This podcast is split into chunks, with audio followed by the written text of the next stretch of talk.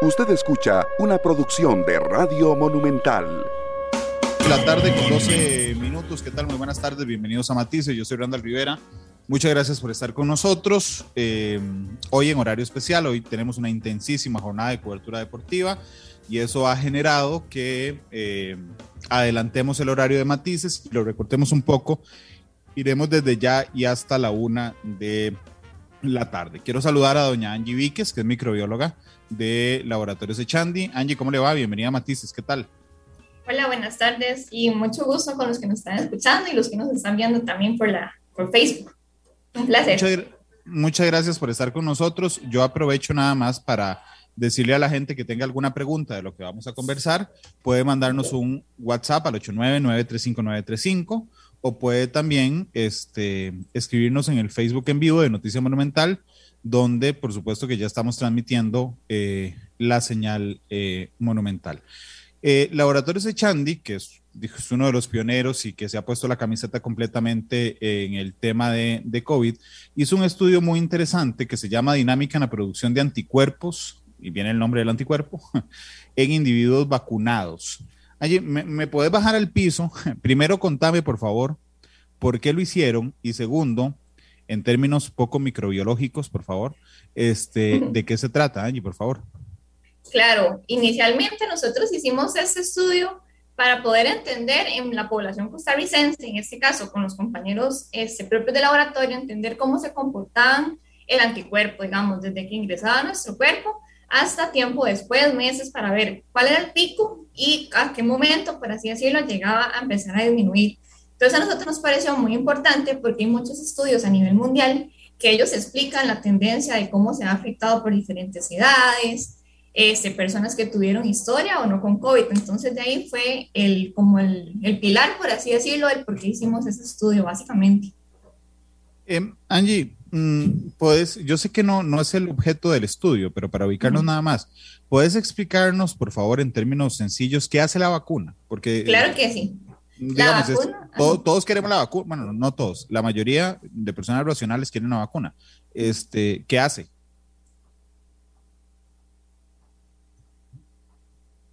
Hola, ahora sí. Hola, me, sí, dale. Ahora sí, digamos, la vacuna propiamente cuando ingresa a nuestro cuerpo, ella lo que hace en sí es como generar un, como un cambio, digamos, como un switch. Ella reconoce, el cuerpo reconoce que hay algo extraño en el cuerpo y lo que hace es empezar a generar como partículas, en ese caso anticuerpos, que lo que hace es empezar a generar memoria. Entonces, ¿qué es lo que pasa? Cuando la persona se enfrenta después contra el virus, ya el cuerpo va a tener como un, como un tipo de memoria, por así decirlo, de cómo este, este, tratar este virus en algún momento, a diferencia de una persona que nunca se ha puesto la vacuna. Entonces, rebobinando, básicamente lo que hace es como una forma o un estilo que el cuerpo reconozca en sí lo que es el virus ok, déjame, yo soy un tipo raro, lo admito, y a veces pongo ejemplos raros, pero claro. vamos a un ejemplo que podría ser muy amigable para, para, para algunos. A mí me gustan los videojuegos, siempre me han gustado, claro. pero lo, a vos también. Sí. okay. Bueno, resulta que hay algunos videojuegos, no sé, voy a pensar en Resident Evil. Hay un, hay un videojuego que se llama Resident Evil que ahora juegan mis hijos. Cuando yo jugaba chiquitillo en Nintendo, resulta que vos entrabas de una vez a la lucha. Ahí tenías que ir averiguando cómo ganabas. Ahora no. Ahora resulta que empezás, ¿verdad? Te sale un bicho y el mismo play, en mi caso, te va diciendo, si usas el cuadro, lo golpeas así. Si usas el triángulo, lo golpeas así. Si usas, ok. Para que cuando empeces en serio el juego, de alguna manera ya vayas entrenada. Correcto. Para luchar contra lo que te salga. Ajá. Eso más o menos es lo que hace la vacuna, entrenar el cuerpo, darle pistas. Exactamente, le da pistas, digamos, lo prepara, por así decirlo, para el día de la batalla final, por así decirlo, que la batalla es el día que el cuerpo, por así decirlo, se vaya a enfrentar contra el virus del COVID. Entonces ya el cuerpo sabe cómo tratar o cómo apaciguar, por así decirlo, los efectos y evitar que la persona no vaya o termine en un hospital. ¿Qué es IgG anti-SSRBD? Ok, eso es justamente lo que se mide, digamos, la, para la IgG son anticuerpos IgG y IgG de memoria, que lo que hacen es medir específicamente la subunidad spike o la partícula RBD del virus. que es lo que va dirigido la gran mayoría de vacunas, que van dirigidos contra esa porción específica del virus. Entonces, ¿qué pasa? La persona se presenta al laboratorio y lo que uno mide, por así decirlo, son los anticuerpos IgG dirigidos contra esa porción específica del virus. Ok, y de la vacuna que estudiaron es la de Pfizer BioNTech. Correcto, que fue la que la gran mayoría de colaboradores se pusieron. Ok. Eh, ok, se pusieron eh, muestras en 34 colaboradores, ¿verdad? Correcto, en 34 colaboradores. ¿Todos recibieron dos dosis? Las dos, ajá, los dos recibieron, todos los 34 recibimos las dos dosis este, en diferentes momentos, digamos. Ok, y hicieron, eh, y, creo que en esto hay que ser muy, muy específico para demostrar la seriedad del, del, del tema, es que 15, em, al día 15, al día 35 y al día 80, a ver cómo van avanzando la presencia del IgG. Correcto, exactamente. Al día 15, digamos, el día, digamos, eh, se puso la primera dosis. Al día 15 este, de, la, de la primera dosis, digamos, ya los, el cuerpo no tenía, ya tenía anticuerpos, pero no tenía un, un pico alto, por así decirlo, hasta que llegó la segunda dosis. Después de la segunda dosis, 15 días después, en ese caso, fue cuando se dio ese salto brutal o ese pico abundante de anticuerpos. Posteriormente, después de los 15 días, este, se dio una tendencia donde los anticuerpos empiezan a bajar y se observa que al día 36 aproximadamente es cuando hay una gran cantidad de anticuerpos en el, en el, propiamente en el organismo y empieza la disminución hasta actualmente que vamos por el día 80. Día 80 son casi tres meses. Exactamente. Bueno, más o menos. Este, Un poquito menos. Sí, porque nosotros nos pusimos la primera dosis, si no me equivoco, fue el 9 de marzo, empezando. Ok, ya, ya vamos a, De hecho, ahorita voy a proyectar y le digo a Manuel, que está en controles de Canal 2, que me deje proyectar pantalla, porfa, para eh, poder enseñar el gráfico. Pero aquí hay un par de preguntas. Claro. Eh, BG James dice en Facebook, disculpe, estoy vacunado, pero soy un gran curioso. ¿De qué está hecha la vacuna? Porque pareciera en estado líquido, pero no está claro qué es. No, digamos, la vacuna, pues sí, hay, las, digamos, las vacunas que están actualmente están las de Johnson y Johnson, que es una vacuna hecha un poco diferente a las que están ahora. En este caso, Pfizer, digamos, es una vacuna que está hecha propiamente con rastros virales del virus, digamos, ARN genético. Entonces, por así decirlo, son partículas virales que a uno le introducen en el cuerpo. Ok. Eh, voy a ver si ya puedo, vamos a ver si puedo compartir eh, la pantalla ya. Sí, gracias. Ok. Eh, me, eh, Angie, me decís si ves el gráfico, por favor. Sí, correcto, ahí lo veo. Ok. Aquí abajo están los días, ¿verdad? Correcto. Y las dos rayas son grupos etarios. ¿Por qué se manejan diferenciados? Ok, nosotros lo que hicimos en ese estudio fue diferenciar por grupos etarios porque se ha visto que personas de 50 años en adelante como que les cuesta o no tienen ese pico tan alto como las personas de entre los 20 años y los 50 años. Entonces nosotros dividimos el, el, estudio en estos dos grupos. La línea azul, en ese caso, el gráfico azul, lo que muestra son el grupo etario de 20 a 50, que lo que se ha visto es que la, la, la gente joven o la población joven, por así decirlo, son capaces, el organismo es capaz de generar un poco más de anticuerpos no es ley, digamos, porque hay ciertos casos este, que pasan donde, la, donde es inverso, digamos. Y el, el gráfico naranjado en ese caso es la de la población adulta, digamos, que en donde se hacen anticuerpos, pero hacen anticuerpos en una concentración un poco más baja que la población este, joven. Después de la segunda dosis, que es en esta rayita que está ahí donde dice aplicación de la segunda dosis, después del 20 de, de los 20 días, digamos, se ve que al día aproximadamente, como al día 36, que es el, día que está acá, se ve que es donde se alcanza el pico máximo de anticuerpos. Que son 15 días más o menos después de la segunda dosis. Después de la segunda dosis, correcto. De hecho, de hecho, digo, yo sé que ustedes llegan a conclusiones científicas, pero lleguemos a un par de conclusiones en comunicación. Ok, la, la, primera es que efectivamente la vacuna produce anticuerpos. Esa es la primera, esa es la primera conclusión. Ajá. La segunda conclusión, ¿verdad? Entonces es que en las personas con edades entre 20 a 50, esos anticuerpos que produce la vacuna son más que en mayores de 50. Correcto. Eso sí está súper bien establecido, de hecho. Ajá. Ok, aquí tenemos un montón de preguntas. Eh, una de esas es que por qué la gente con vacuna sigue contagiándose. Y es que eso es... Ajá. Sí, eso te lo pregunta todo el mundo, supongo. Sí, eso es una pregunta súper clásica, pero hay muchas personas que tienen como un poco de confusión con la vacuna, digamos, hay gente que piensa, yo me pongo la vacuna y ya no me va a dar COVID o ya no voy a infectar a las personas. La vacuna lo que hace simplemente es como atenuar o apaciguar el hecho de que si usted le da COVID, evitar complicaciones a futuro, evitar que vaya al hospital, evitar este, todas las complicaciones que da el COVID. Mucha gente, eh, nosotros le llamamos este, eh, falsa sensación de seguridad, que es lo que tiene la gente actualmente. Y hemos visto que la gente ha bajado mucho la guardia, la gente piensa que, que por ponerse la vacuna ya no va a infectar a las personas. Y eso es algo un poco erróneo que hay que tratar de cambiarle a las personas. Ok, entonces vos has visto esa, esta escena. Vos llegas con mascarilla, ¿verdad? Llega la otra persona con mascarilla, te dice, tira el puño, hola, ¿todo bien? ¿Todo bien? Inmediatamente te dice, ah, yo ya estoy vacunado, ¿verdad? Y la otra persona dice, yo también. Y se lo hizo, ajá. Entonces ahí podemos llegar a cuatro conclusiones. Ya. Uno, la vacuna produce anticuerpos. Check. Segundo, los anticuerpos son mayores en menores de 50 años. Correcto. Check. Tercero, la vacuna no evita contagiarse del COVID. No, exactamente. La persona sí sigue contagiando. Ok. Y cuarta, la persona con vacuna sigue contagiando el COVID. Correcto. En, la misma fuerza, Angie. Eh, no, en buena teoría se ha dicho, digamos, de que disminuye un poco el riesgo de contagio. Todavía existe el riesgo de contagio, pero un poquito menos. Ok, porque ahora, digo, todos nos hemos graduado, no te estoy ofendiendo en tu profesión, digo, lo que pasa es que todos creemos habernos graduado de microbiología en los últimos dos años, eh, porque opinamos mucho sin saber. Okay. Y una de las frases más, más una de, las, de, los términos más reincidentes es carga viral. Y, uno, y, entonces uno dice, es que tengo mucha carga viral o tengo muy poca carga. Y yo digo, ¿cómo saben que tienen poca carga viral o mucha carga viral? Este, la carga viral disminuye con la vacuna la carga viral, la, digamos, la vacuna apacigua un poco esa carga viral. Correcto.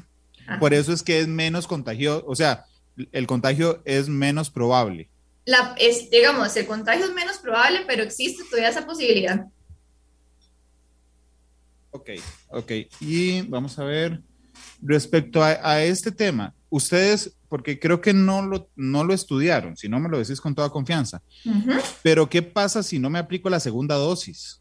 Claro, vieras que eso es súper clásico, digamos, porque al menos acá pasa mucho de gente que solo con la primera dosis dicen que es suficiente, pero vieras que estamos, con, al menos con ese estudio sí nos dimos 100% cuenta de que las personas sí necesitan la segunda dosis como para dar ese booster o ese refuerzo para que los anticuerpos hagan ese pico alto. Si la persona no se pone la segunda dosis, en ese caso, ya sea este Pfizer o o AstraZeneca, digamos, los anticuerpos no hacen como ese boost o ese repique, por así decirlo. Entonces sí es necesario ponerse la segunda dosis. O, para que entendamos bien el gráfico para las personas que nos están viendo en Canal 2 o en Facebook. la vacuna se puso en el día cero, no, en el, no aquí donde arranca, sino en el día cero. Lo que ah, pasa es que la primera medición de anticuerpos es en el día 15. Correcto. Entonces, ya de 0 a 15, ¿verdad? Ya pasaron dos semanas de la aplicación de la vacuna y los anticuerpos están abajito. De hecho, Cuando sí, adelante. Pues, si quieres, puedes pasarte el gráfico de abajo, porque en ese, ajá, en ese gráfico lo hicimos con nueve colaboradores que sí los empezamos como a tomar desde el día cero, digamos, hasta el día 80. Ellos tienen datos desde el día, el día cero, en ese caso es el día 2 al día 10, al día 20, ellos sí tienen como más secuencia y de hecho en ese se ve mejor que al día 0, digamos, en ese caso, que es el día 2, apenas tienen 0.50 de título, digamos, es muy bajo. Ok, ok. Déjame ver un segundo el de, el de antes. Aquí estoy, digamos, ¿verdad? Si yo me voy solo con la primera dosis al día antes de mi segunda dosis, ¿verdad? Realmente la medición de anticuerpos me da un poquito más de mil. Si yo me si yo me aplico la segunda dosis, se me va casi a 4 mil. 40 mil. Eh, a 40, ay, perdón, a 40 mil. Entonces, significa, significa que en términos promedio, la primera, digamos, aplicarme la segunda dosis me da casi un 75% más, o sea, triplica la cantidad de anticuerpos que yo tengo con la primera dosis. Exacto, así como lo dice, justamente así es. ¿A ustedes les ha pasado en, ya, digamos, más allá del estudio, en la experiencia diaria, que me estabas contando y que te iba a pedir que profundizaras, en gente que se siente súper confiada con la primera vacuna y dice, bueno, ya listo, ya tengo la primera vacuna, ya puedo avanzar y no le dan tanta importancia a la segunda. Sí, verás que sí, eso sí nos pasa muy a menudo, digamos, de muchas personas que nos preguntan de que ellos van y se vacunan al exterior, en este caso, y van justamente a ponerse una única, este, la primera dosis, en ese caso de Pfizer. Y ellos dicen que ellos ya por, por ponerse la primera vacuna ya sienten ese, esa tranquilidad porque ellos dicen que ya, ya el cuerpo siente de que ya tiene, el, digamos, ya, ya el cuerpo reconoce el virus. Pero nosotros cuando les, les hacemos justamente esta prueba, ellos se dan cuenta de que verdaderamente los anticuerpos son muy bajos.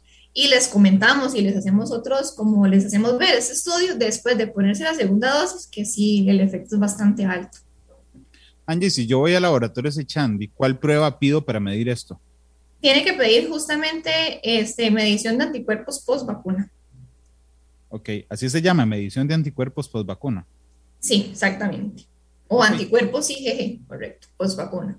Mejor post vacuna. Vieras que, que yo tengo una duda. Cuando nosotros anunciamos que este, estaba entrevistando en diciembre a la vocera de Pfizer, se le salió contarnos que iban a llegar antes de final de año.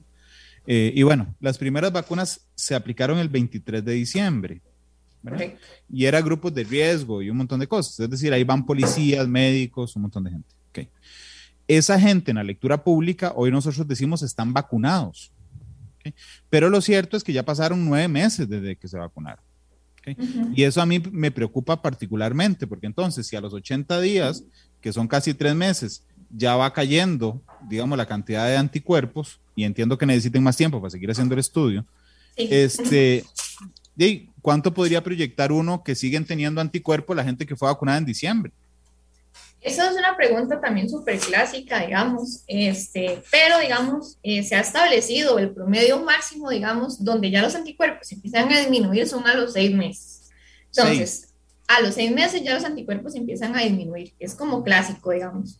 Pero, digamos, después de los seis meses, los anticuerpos empiezan a disminuir, van abruptamente, pero se mantienen constante desde un 10 o 20% en el cuerpo.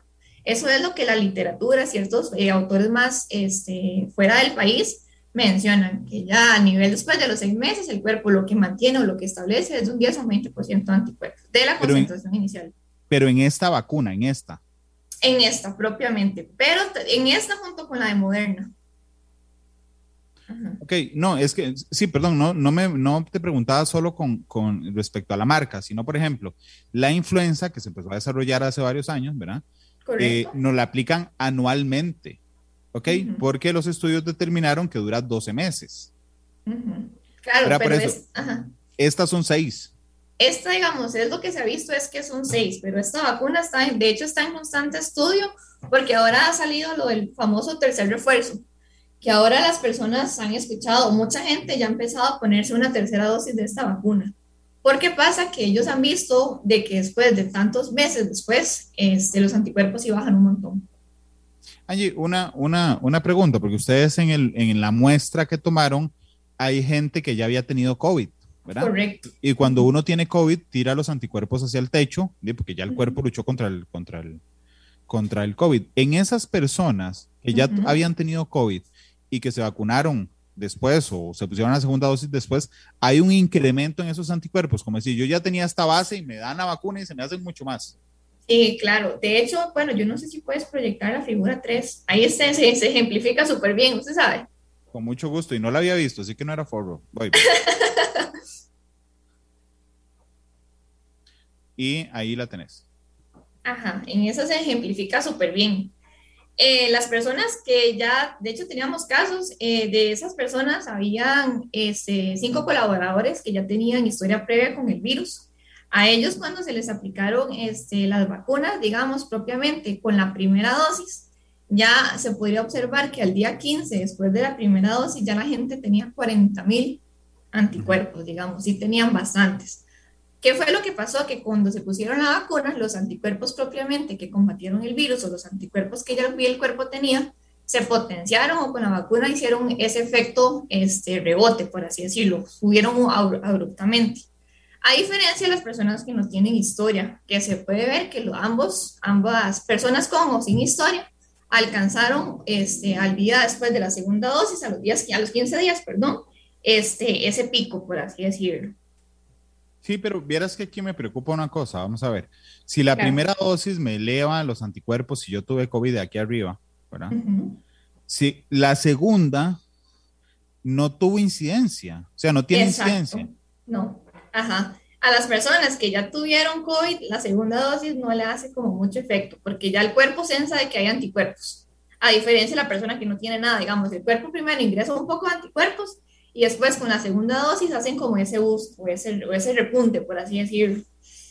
Con la primera dosis, hay gente que ya tiene COVID, ya el cuerpo le hace ese repunte con solo la primera dosis. Ok, y, aquí hay otra cosa. Hay gente que tiene COVID, se pone la primera vacuna y después la segunda. Y hay gente que se puso la primera vacuna, tiene COVID y después se pone la segunda. Es decir, hay una diferencia entre tener COVID antes de la primera vacuna y tener después de la primera vacuna. De nuevo, perdón. Ok, hay dos posibilidades, que yo tenga COVID antes de ponerme la primera dosis. Ok, Ajá, Y fue el caso que ustedes estudiaron, entiendo. Correcto.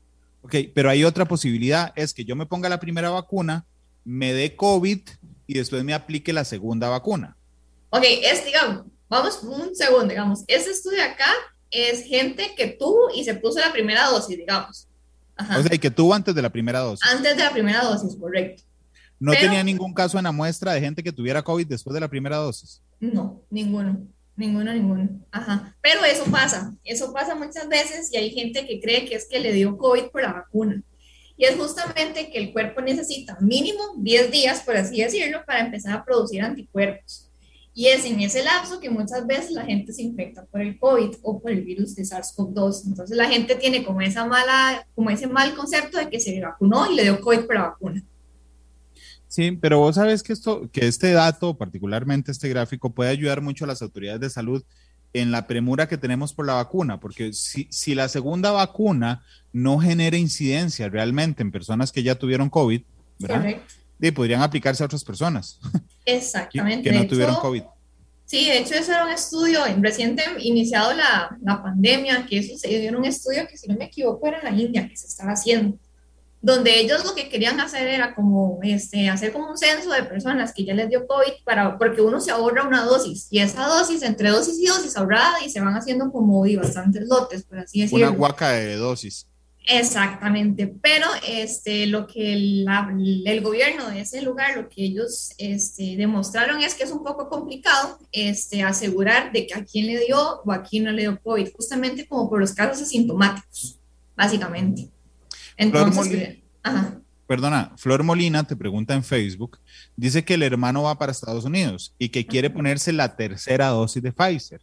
Y dice, ¿es recomendable colocarse la tercera dosis? Mira, es que eso es un tema bastante, este... Controversial. Bastante, digamos. Eh, yo no le podría decir que se lo recomiendo, digamos, pero sí, digamos, si a mí me preguntarían, yo sí me lo haría, yo sí iría a ponerme la tercera dosis pero me lo haría después de los seis meses, después de que yo sé que los anticuerpos empiezan a disminuir, como para darle esa protección o como para que el sistema inmunológico en ese caso tenga como un, como, como, que se, exactamente, como, que se ponga un chaleco más, por así decirlo. Sí, para que sea sumativa. Es que, digamos, a mí lo que me preocupa de este gráfico es que las personas que ya tienen un pico de anticuerpos, ¿verdad? Ponerles otra vacuna que realmente no les va a sumar nada. Exactamente sino que esto nos da el tiempo particular. Bueno, vos nos estás dando el ejemplo. Vos dices, bueno, yo me esperaría seis meses y me pondría la, otra. Eh, ¿Cómo actúa el tema de los anticuerpos respecto a las variantes? Porque hay un montón de mitos. Ayer justamente en la noche alguien me dijo, vio que la, que la vacuna no hace para la variante muy. Yo decía, no, no suave, ¿quién dijo eso? Este, porque hay un montón, supongo que vos los escucharás diariamente, de mitos dando vueltas, Angie. Sí, claro, eso también es bastante común. Sin embargo, este, bueno, yo soy fiel creyente y muchos aquí compañeros de acá somos creyentes de que todas las vacunas en sí este, actúan súper diferente, digamos, si aparece cualquier variante, este, en ese caso la que está ahora bastante repuntada la Delta, que es la que tiene más contagio. La vacuna lo que va a hacer es apaciguar este, los, eh, los síntomas, por así decirlo, que la persona se vaya al hospital Que le haga efecto o no a la variante, eso es bastante controversial, como usted dice, porque no es que la vacuna va a eliminar al 100% ese virus, sino que lo va a apaciguar, digamos, lo va a disminuir. Pregunta Aida, que si le puedes dar el precio, no sé si lo manejas, Angie, de eh, el examen de anticuerpos post vacuna. Si no me equivoco, si cuesta 23 mil colones, pero ya le, ya le confirmo, dame un segundo. Ok, bueno, ok. Ahorita me decís, pero esperemos que sean los 23 mil colones. Eh, la otra pregunta es de Rosy y te, te, consulta que si hay personas que del todo no generan anticuerpos con la vacuna por alguna situación en especial. No, bueno, digamos, nosotros con todas las personas que hemos visto que sí se lo hacen, al menos sí generan anticuerpos. Eh, generan, este, uno considera que son pocos, pero generan 500, 1000, 1000 anticuerpos, pero cualquier persona sí genera anticuerpos, todos. Ok, Giselle Falles dice que a la mamá le ponen inmunoglobulinas cada mes, que si aún así, si se hace el examen, puede marcarle cuántos anticuerpos por COVID tiene. Sí, correcto, porque van, este, esta prueba, por así decirlo, sensa o mide específicamente esos anticuerpos de IgG únicamente. Eh, ok, son las 12 con 38. Rubén, Rubén pregunta, después de la segunda dosis, ¿en qué porcentaje disminuyen las defensas respecto al tiempo, meses o años? Bueno, yo ahí lo podemos ver en el gráfico. O sea, realmente uno, uno puede notar aquí la bajada de 40 mil a 20 mil en cuestión de casi tres meses, es decir, el 50%. Sí, actualmente sí lo que vimos es un 40-50%, correcto. Em, dice Rolando, yo me hice la prueba de anticuerpos antes de vacunarme el resultado me dio 39.2 con resultado positivo. La primera duda es si ese índice es alto o bajo. Después se aplicó la primera dosis y ahora le toca la segunda. ¿Es, necesario aplicármela? Sí, claro, correcto. Siempre es cumplir el, el, esquema de vacuna justamente para que esos anticuerpos eh, se eleven, digamos, hagan su pico máximo, claramente. ¿Y, y ese, ese conteo que le dio a él, 39.2 antes de las vacunas, es alto o bajo, Angie? No, es bajo en realidad. Sí. Ok. Eh, mm, dice Osvaldo que si él se vacunó con Johnson, que si se puede vacunar con Pfizer, que si eso le ayuda a algunos anticuerpos. Sí, bueno, yo, digamos, yo con eso de, de la Pfizer con Johnson y Johnson, este, de eso sí, digamos, eh, no hemos estudiado mucho, pero sí hemos visto de casos, porque sí nos ha tocado medir gente que se ha puesto Johnson y Johnson y Pfizer, y sí repuntan mucho los anticuerpos.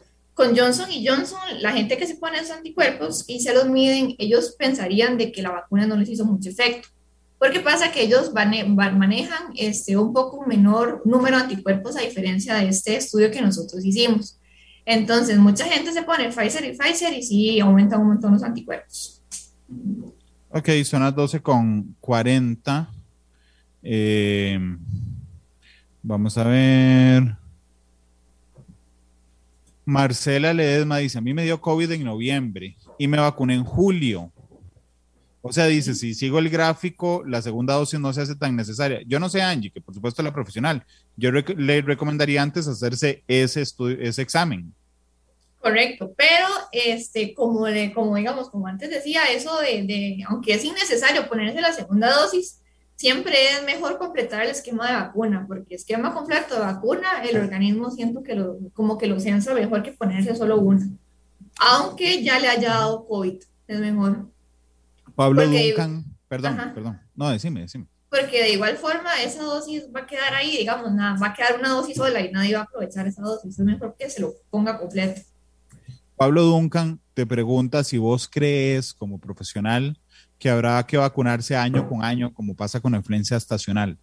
Eso es algo que está en estudio. De hecho, yo siento, digamos, me parece que siento que eso va a ser porque la influencia está en constante cambio. Y parece ser que el COVID o el coronavirus está igual, está en diferente, diferente cambio, hay muchas, muchas mutaciones, varias variaciones, y siento que es muy probable que haya que ponerse una vacuna al menos una vez al año, o un refuerzo, digamos, en ese caso. Claro, Rodney Durán Dice, si tengo la primera dosis y quiero saber si me dio COVID, ¿qué examen me puedo hacer? Sí, bueno, digamos, acá en este caso, acá en propiamente el laboratorio Sechandi, tenemos un panel completo de anticuerpos. que incluye historia previa del virus y este, anticuerpos de COVID. Entonces, si la persona viene y se lo hace acá, este, a la hora de ver los resultados, uno puede diferenciar si una persona tuvo historia previa o no tuvo con los resultados que obtiene. Ok, pero, por, por, pero hay forma de identificar, digamos, yo voy hoy al laboratorio echando, ¿verdad? A mí me dio COVID, pero también tengo la primera vacuna. Okay. Cuando me hacen el examen y me da la muestra de anticuerpos, ustedes pueden diferenciar, de, decirme, suave, Randall, ¿usted tiene anticuerpos altos por la vacuna o usted tiene anticuerpos altos por el COVID? Este, la gente se tiene que hacer este panel completo, digamos. Son tres anticuerpos los que uno mide. Si esos tres anticuerpos dan positivos, uno le dice a la persona o le, o le especifica, digamos, que la persona si tuvo contacto previo con el virus, después del, digamos, eh, con, contacto previo y después con la vacuna los anticuerpos se elevaron. Si la persona viene y se hace esos anticuerpos y de esos tres le dan, de dos le dan negativos, por ejemplo, uno podría decir a la persona que no ha tenido contacto con el virus, pero que los anticuerpos sí le están haciendo efecto porque ya hay en el cuerpo. Ok. Eh, Angie, pregunta al usuario del 3493 en WhatsApp si la, la si la tecnología que nos contaste de cómo se utiliza y cómo se diseña la vacuna de Pfizer BioNTech, si es la misma que siguen otras casas farmacéuticas como AstraZeneca, por ejemplo. Sí, sí, es, es igual. Todos hacen lo mismo. Todos hacen lo mismo, exactamente. La única que ahí cambia un poco es Johnson y Johnson, nada más. Ok. Eh, las defensas de, o las, los anticuerpos de una persona recuperada de COVID son iguales a los de una persona eh, vacunada. Bueno, Angie, yo creo que esto va en la misma respuesta que me acabas de dar respecto a los tres tipos de anticuerpos. Está bien si digo tipos, son tipos de anticuerpos. Son, son, sí, digamos, podría, se podría decir tipos. Ajá, sí. Ok. Eh, son las 12.44. Tenemos, necesito hacer una pausa comercial, pero tenemos varias vías para que ustedes le pregunten a Angie, que es una, que es una microbióloga de Laboratorios Echandi. Eh, pueden seguir escribiendo como lo están haciendo en este instante al 899-35935, ese es WhatsApp. Lo pueden hacer también a través de Facebook. Pregunta el usuario del 5187, si a mí me dio COVID, ¿cuánto tiempo después debo vacunarme porque el cuerpo produce sus propias defensas? Ese, eso es, bueno, antes en buena teoría usted no lo dejaban vacunarse después de los tres meses, pero se ha visto que ya el buen momento para vacunarse es al mes después de que usted le dio COVID. ¿Al mes? Al mes, porque ya los anticuerpos se elevan a los 15 días, de hecho, entonces ya al mes se podría decir que ya la persona se puede vacunar. Ok, Yarot Chavarría dice, a mí y a mi mamá nos dio COVID, ok, y nos mandan las mediciones de anticuerpos. Ella tiene 50, ah, no, no, perdón, es la edad. Perdón, a mí y a mi mamá nos dio COVID. Ella tiene 59 y la mamá tiene 86 años. Y ella pregunta, ¿debemos tener anticuerpos? Si les dio COVID, sí tienen que tener anticuerpos. A toda la persona que le dio COVID generan anticuerpos, un poco más bajos que como si se pusieran la vacuna, pero sí generan. Bueno, esa era una pregunta, si la vacuna es igual a tener COVID es, digamos, cuando sí que se generan anticuerpos, correcto. Los mismos anticuerpos que hace la vacuna, el cuerpo también los produce. Pero no la misma cantidad. No la misma cantidad, correcto. Por eso es, porque alguien podría estar tentado a decir, bueno, si usted le dio COVID, no lo vacunamos, ya desarrolló anticuerpos. Bueno, no, porque no es la misma cantidad. No, generan muy poquitos, en realidad son anticuerpos bastante bajos. Ok, son las 12.46. Angie, permíteme por favor ir a una pausa comercial. Eh, yo siempre le pido al invitado, y hoy no será la excepción, así es que anda pensando, que escoja la su canción favorita para cerrar el programa o una canción que ah, quiera. Tener la pausa comercial para, para, pensarlo, relax. 12 con 46, vamos a la pausa y regresamos con más de matices. Dura como cuatro minutos la pausa, así es que tenés suficiente tiempo para pensar en tu canción favorita preferiblemente que no sea de reggaetón. 12 con ah, no me dejo mal entonces. No, si es de reggaetón. No, no, no, no, era broma. Ah, ok, ok, que, que salva. Y tenía que hacer la excepción. 12 con 46, vamos a la pausa. Regresamos con más.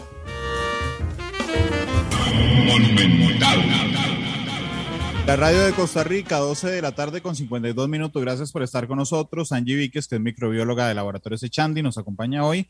Ellos hicieron un estudio muy interesante sobre los anticuerpos de las personas vacunadas y pues nos ha expuesto sus resultados el día de hoy. Perdón si suenan truenos al fondo, pero realmente está lloviendo muy fuerte aquí en, en, el sector de la, de la Uruca. De todas las conclusiones a las que uno puede llegar, la más importante por supuesto, es que la vacuna sí produce anticuerpos, sí produce anticuerpos. La segunda es que esos anticuerpos son mayores en menores de 50 años.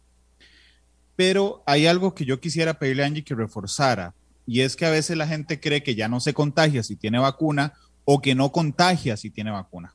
Y eso es completamente falso. Angie, por favor. Sí, yo sí le quiero dejar un mensaje muy claro a la población es que no se sientan seguros al ponerse eh, una única dosis de vacuna. Uno necesita completar el esquema de vacuna este, para generar los suficientes anticuerpos para que el cuerpo tenga un poquito más de respaldo, por así decirlo, ante una eventual infección. Eh, no debemos de bajar la guardia, todavía este, la pandemia no ha terminado, todavía se han dado casos, este, nosotros hemos tenido casos de gente que aún con la vacuna se han vuelto y ya les ha, tenido, les ha dado COVID, se han infectado nuevamente este, por esa enfermedad. Este, entonces yo sí les quiero pedir que sigan todavía guardando las, la distancia, el metro ochenta, usando las, la mascarilla, porque de que si hay posibilidad de contagio, aún con la vacuna, existe. Entonces nada más que por favor sigamos cuidándonos. Son las 12 con 54. Eh, Angie, muchas gracias por habernos acompañado. Ha sido particularmente clara además con las conclusiones. Muchas gracias. No, muchísimas gracias a ustedes, más bien por el espacio. Este programa fue una producción de Radio Monumental.